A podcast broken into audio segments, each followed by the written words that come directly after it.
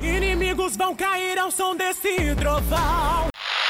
É por isso que eu não aceito! A menina canta, bate a bunda no chão, bate a bunda no chão. Aí depois, Eu vou cantar uma música pra Jesus. não, não canta!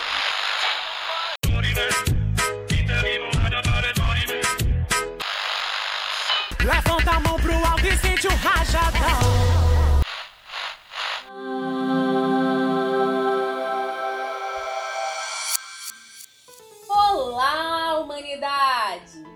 Criativos e excêntricos seres que vivem em favor das ficções que vocês mesmos criaram.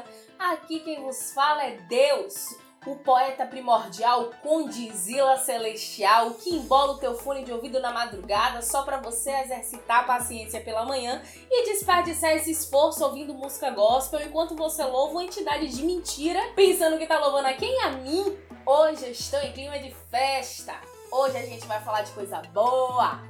Mas primeiro, primeiro vamos ao momento de oração, aquele momento em que você brilha, em que você responde as suas dúvidas mais, né? Enfim, esse é o seu momento, querido ouvinte. Vou responder aqui a primeira oração em áudio que eu recebi. Bom dia, bom dia. Oi, Deus, tudo bem? Meu nome é Thali, eu sou aqui do Bahia, mais especificamente de Feira de Santana. Por que tu deixa vir um vírus dessa magnitude, que pode não ser o mais letal, mas é capaz de contaminar rapidamente toda uma cidade? Como você deixa que isso chegue num momento em que o Brasil, por exemplo, tem um governo tão filha da puta por que você deixa um vírus dessa magnitude vir num momento como esse? Por que você deixa que teu povo, ignorante como está, não se cuide seja contaminado e saia contaminando todo mundo com esse vírus? Por quê? Vocês acham que eu não tenho nada pra fazer mesmo, né? Tudo é culpa minha nessa porra. Agora vocês querem colocar o Covid-19 na minha conta também? Gente, o negócio é o seguinte. A natureza é um tipo de cadeia de códigos programada para sempre se atualizar a depender da ação efetuada, certo? Ela se expande, reage, se adapta. A natureza não é meu brinquedo de controle remoto, nem o de vocês, na real. Ela é a caralha de um carro desgovernado seguindo a direção dele. Você nasceu dentro do carro e tá tentando se manter vivo a cada curva enquanto envelhece no processo. Eu não sei se essa metáfora funciona muito bem, mas foda-se. Preste atenção aqui. Eu não perco mais meu tempo causando genocídio de massa contra a espécie de vocês. Era divertido no começo. Tinha o seu brilho, a sua originalidade, mas aí foi perdendo a graça. Vocês começaram a desenvolver uns bagulho muito mais sinistro do que eu pensava. Eu causava uns terremotos, maremoto, mandava o cara matar o filho só pra ver colé, e no final explicava dizendo que tava de zoeira, enfim. Mas vocês? Vocês criaram nazismo, porra! Vocês escravizaram pessoas por 300 anos só por conta da cor de pele delas e ainda queriam botar o meu nome no processo. Como é que eu vou competir com isso? Eu não tenho esse sangue ruim aí não, véi. Daí eu coloquei tudo no piloto automático e foda-se, tô assistindo aqui igual o BBB. Mas uma coisa eu achei interessante nessa pandemia atual. O corona, ele democratizou o medo cotidiano da morte, perceba. Pessoal da favela, galera LGBT, agitas minorias em geral. Todo dia, quando saía de casa, sendo eles quem são, não tinha certeza se voltava. O medo de morrer era cotidianamente comum. Agora, geral tá preso dentro de casa, desde o burguês safado ao pobre do morro, todo mundo lidando cotidianamente com a morte, independente da classe social, gênero e esse caralho. Menos o animal do presente de vocês e o estrume que foi consumido pelo apocalipse cognitivo, né? Mas aí é assunto para outro episódio. Bom, meu anjo, eu espero ter respondido a sua pergunta. Muito obrigada pela sua prece. Lave bem as mãos e não saia de casa, ou não saia também. Vocês é que sabem a vida de vocês. A seleção natural tá aí em pleno vapor. Acredite no seu potencial.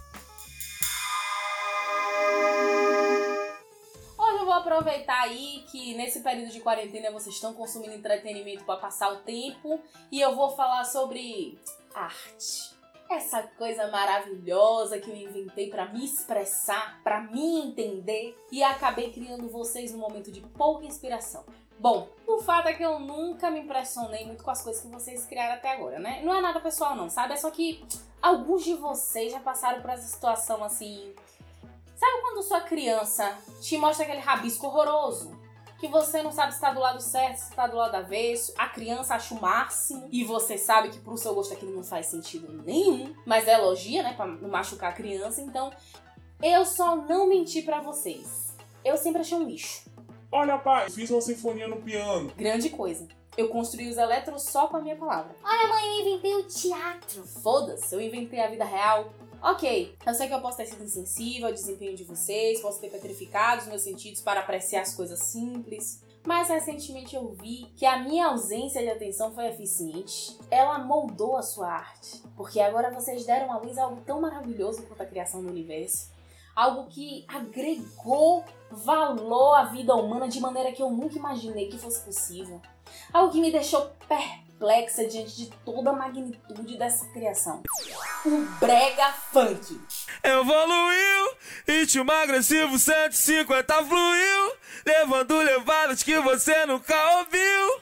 Eu sou o Rio. Pode começar desse. O rabo de quadro, eu jogo rabo de quadro, eu jogo rabo, sequência de toma, toma, sequência de vapor.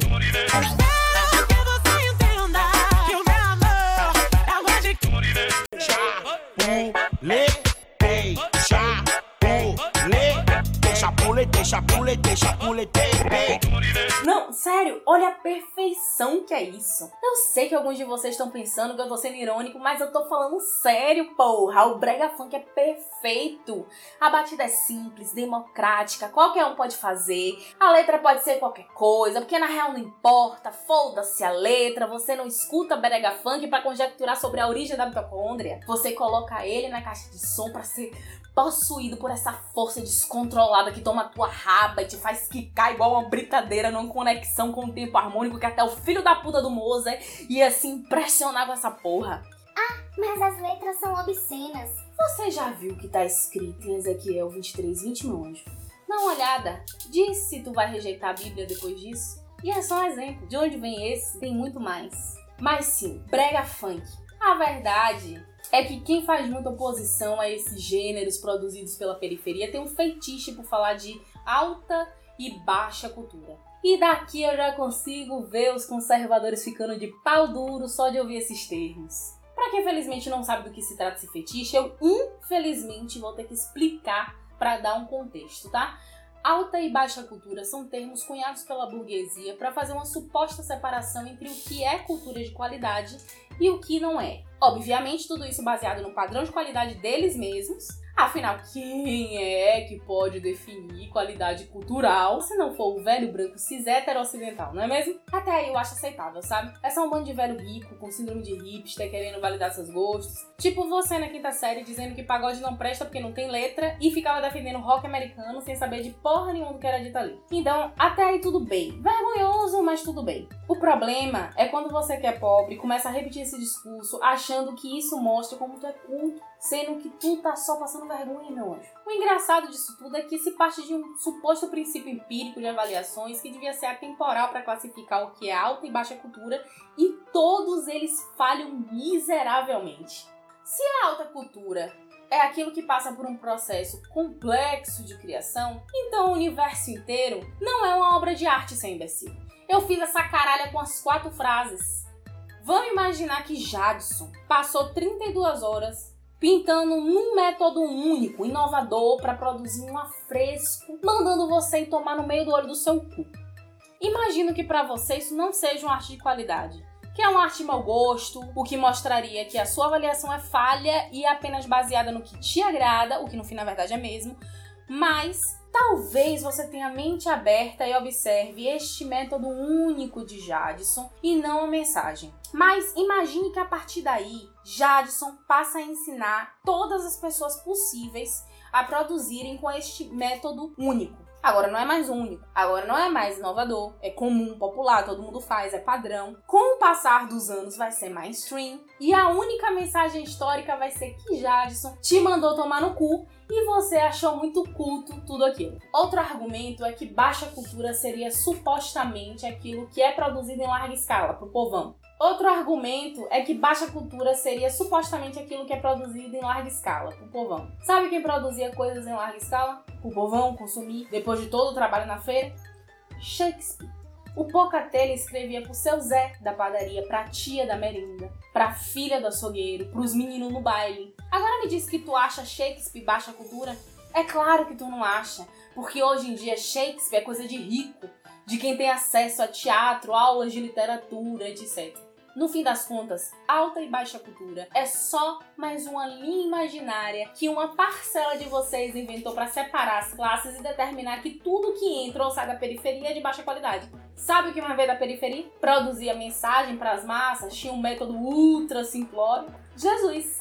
Agora chama Jesus de baixa cultura aí, teu no cu. Tal qual Shakespeare, só mais tarde a mensagem do Nazareno anti-olavista foi transformada em conteúdo para burguês safado. Enfim, o fato é que arte é subjetivo mesmo. Vocês é que precisam de caixinha pra tudo. E no final, foda-se essas caixas todas. Quer fazer arte pros outros? Faz. Quer dançar sozinha no quarto? Dança. Ainda é arte mesmo que ninguém veja. Você vê e você é a plateia que importa. Só não diz que faz pra mim, porque aí eu nem olho, né? Eu tenho super novas fazendo espetáculos pra mim e tu acha que eu vou ficar olhando tu acima de luz e cruz com três acordes? Ah, me poupe. Nem de cristianismo eu gosto. Acho que tá bom, né? O Brega Funk renovou meu ânimo pra arte humana, então aproveita. Aproveita e me manda tuas artes agora, que eu tô com o coração aberto. Envia por e-mail para o contato.deusoficial.gmail ou pelo Telegram, arroba Deus mesmo, ou me manda áudio indicando as suas obras, reclamando do roteiro absurdo do Brasil 2020, você que sabe, fica à vontade. É isso, respeite a quarentena, lave bem as mãos e lembre-se, para cada arte que você faz, existe alguém no mundo melhor do que você. Até a próxima quinzena, pessoal!